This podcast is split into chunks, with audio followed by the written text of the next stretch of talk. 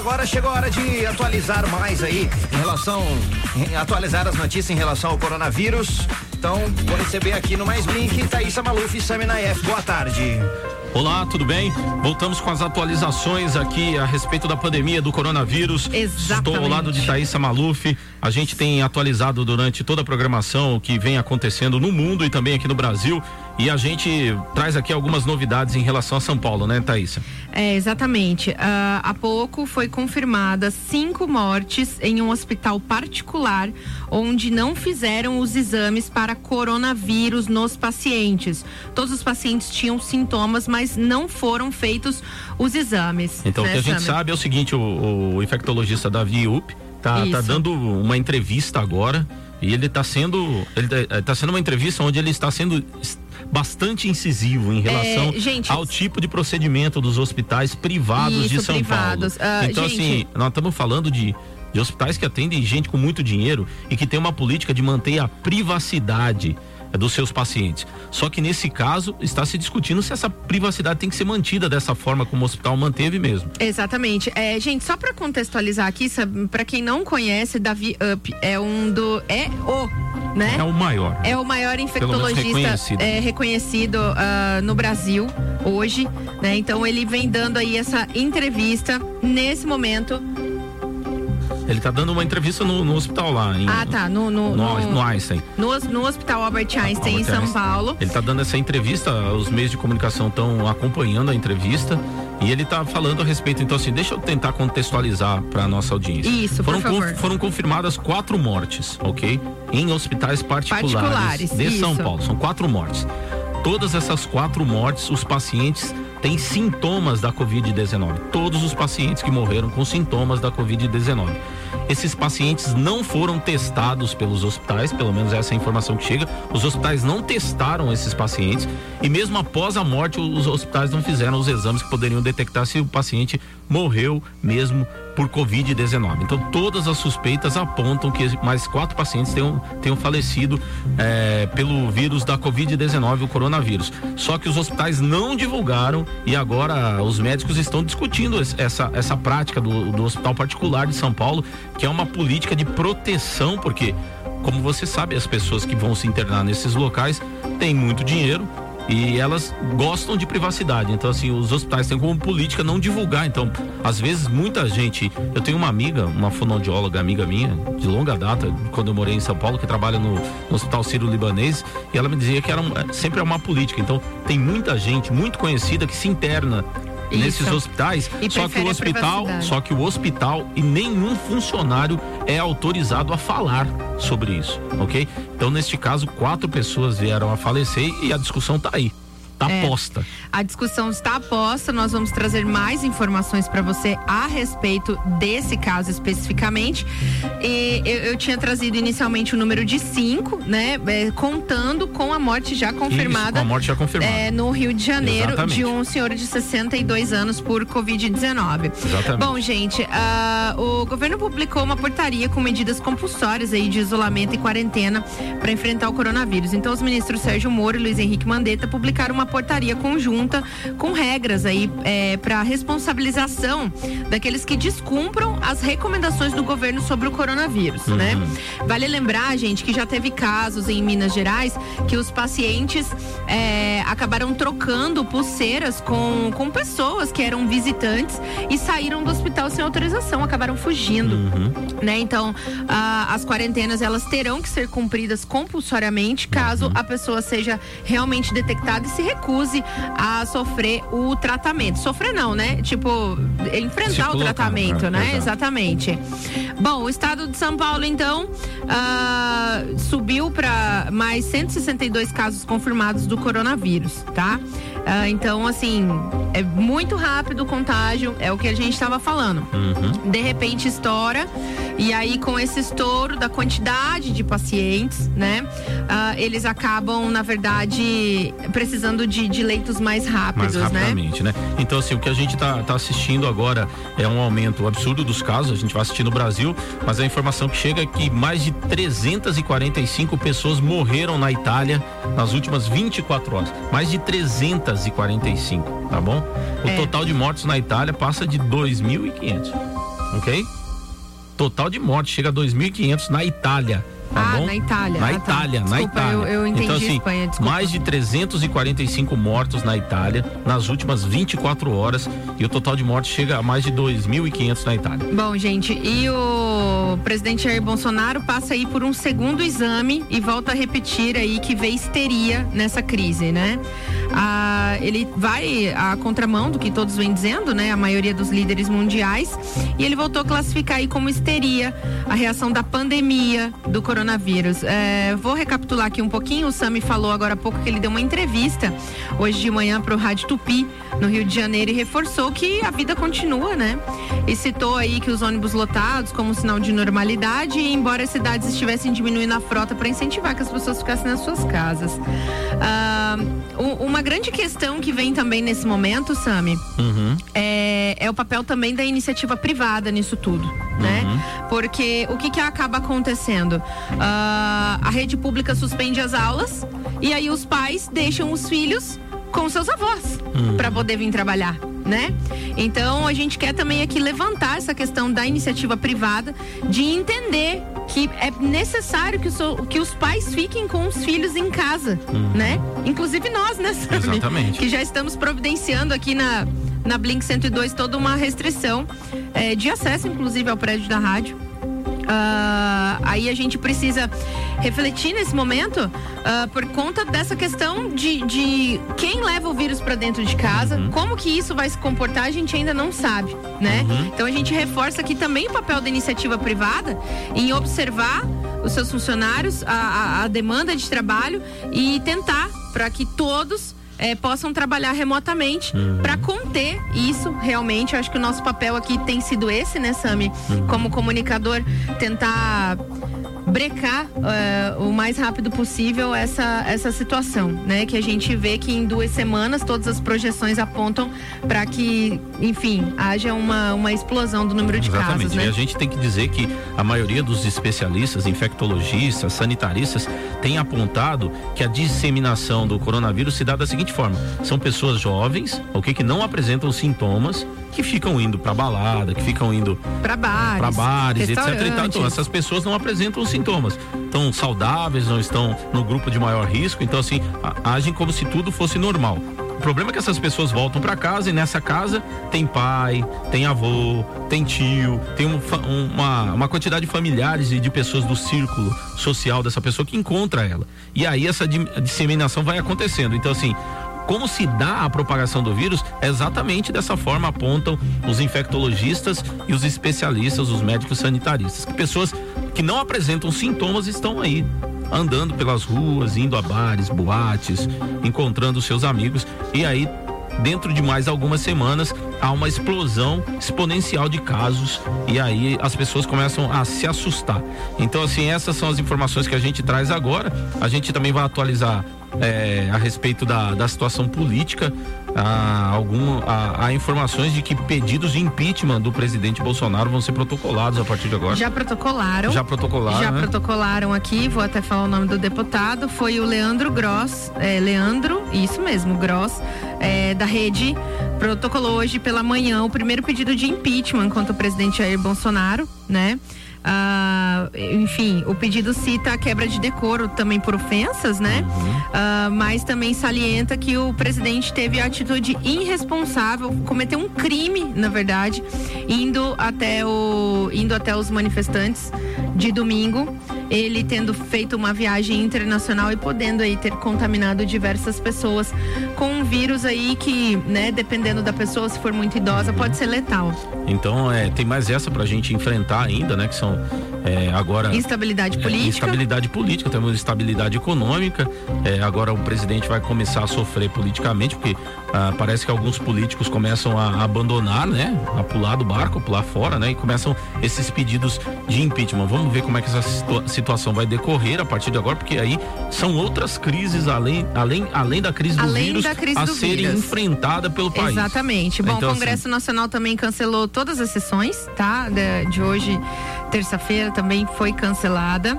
É, e o governo brasileiro também discute o fechamento das fronteiras, tá? Principalmente com a Venezuela, Guiana e Guiana Francesa. é, ainda não tem um posicionamento oficial sobre o assunto. A gente tem informações de que eles estão reunidos justamente para, enfim, discutir essa, essa questão do fechamento das fronteiras, então, do Brasil. Exatamente. Coisa que o nosso vizinho Paraguai já fez, né? É, o Paraguai já fez. Inclusive, nós recebemos é, alguns vídeos aqui uh, de ouvintes da Blink 102 que estão na fronteira do Brasil, é, Bela Vista, inclusive. Uh, o Lucas mandou pra gente uma foto da, da, da ponte é, sobre o Rio Apa, que está nesse momento fechada pelas Forças Armadas Paraguaias. Nenhum brasileiro entra, então, pra, pra para o Paraguai. E em Pedro Juan Cavaleiro, é, divisa com Ponta Porã. Uh, o, o, exército paraguaio está na rua é, dando o toque de recolher, né, nesse momento. Então, uh, é sério, né? A propagação do coronavírus é rápida e, gente, gostaríamos de reforçar aqui mais uma vez. A partir de amanhã, dia 18, as escolas estarão da rede municipal estarão com o expediente encerrado, as crianças não vão à escola. E é, quarentena não é férias, tá, gente? Não adianta nada pegar as crianças e levar para passear, levar para algum outro lugar. Teremos nós pais e sei também porque tenho uma pequena, teremos que ser criativos, uhum. né? Teremos que ser criativos nesse momento e para poder é, auxiliar nesse período tão difícil, né? Então é, a gente precisa reforçar, deixar isso bem reforçado. Então assim, as pessoas que forem tendo sendo dispensada das suas atividades, elas devem permanecer em casa. Exatamente. Okay? Então, assim, não é para você ficar saindo na rua, ainda encontrar o um amigo aqui, o um amigo ali. Então, assim, fique, saia o menos possível se você já está sendo dispensado das suas atividades. Tem, tem, pessoas, tem atividades que, que podem ser feitas através de home office, né? Então, as pessoas, advogados, estão trabalhando das suas residências. Então, assim, é para ficar em casa. Realmente é um período difícil, é, todos nós sabemos, ok? É, nós sabemos que passaremos por 120 dias no mínimo muito, muito difíceis daqui para frente. Mas a gente não pode perder a, a, oportunidade de dizer que nós precisamos ainda estar perto das pessoas que a gente gosta. Então, dentro da sua casa, com as suas pessoas, você pode é, é, bolar modos criativos para passar o tempo, ok? Então, você pode ler para as crianças, leia bons livros, assista bons filmes, converse Deixe, deixe o seu equipamento, o seu periférico, o seu celular um pouquinho de lado. Converse sobre como chegamos até aqui. Conte para os seus filhos como, como pai, como a mãe, Converse se conheceram.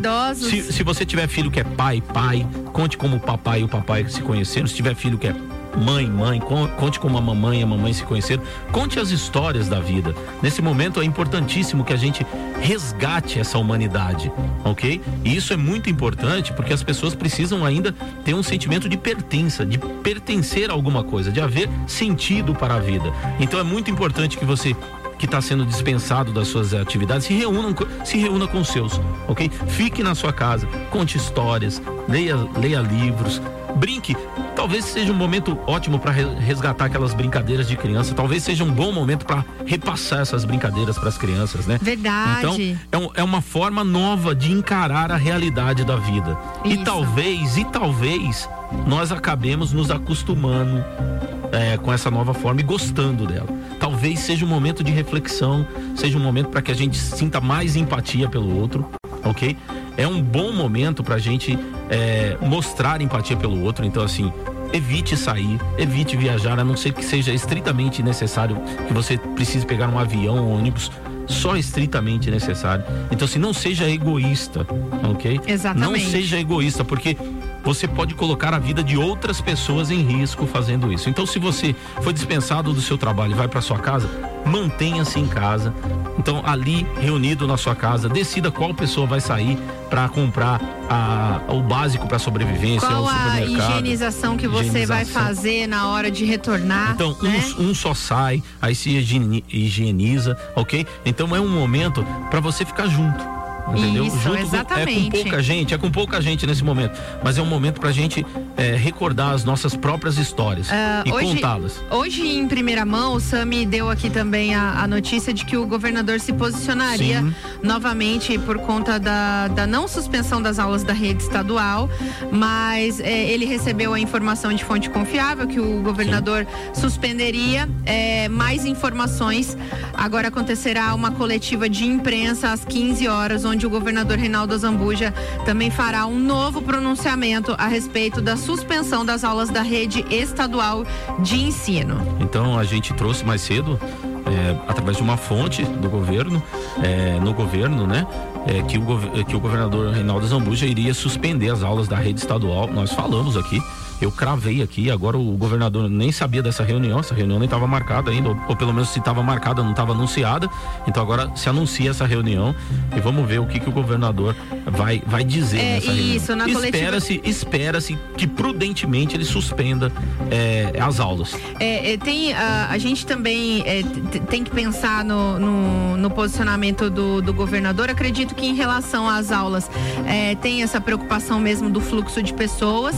E no interior interior do estado, Sam, a gente também tem que lembrar que o estado ele é o provedor, às vezes, muitas vezes o único provedor de algumas cidades que tem um número bem pequeno de habitantes, tá? uhum. tá? Então, talvez também tenha tido essa preocupação em relação a alguns serviços, uhum. né? Mas é um momento em que realmente precisa dessa situação de, de isolamento, né? É, é, o que o Ministério da Saúde recomenda, é o que a OMS recomenda, gente, que é a Organização Mundial de Saúde.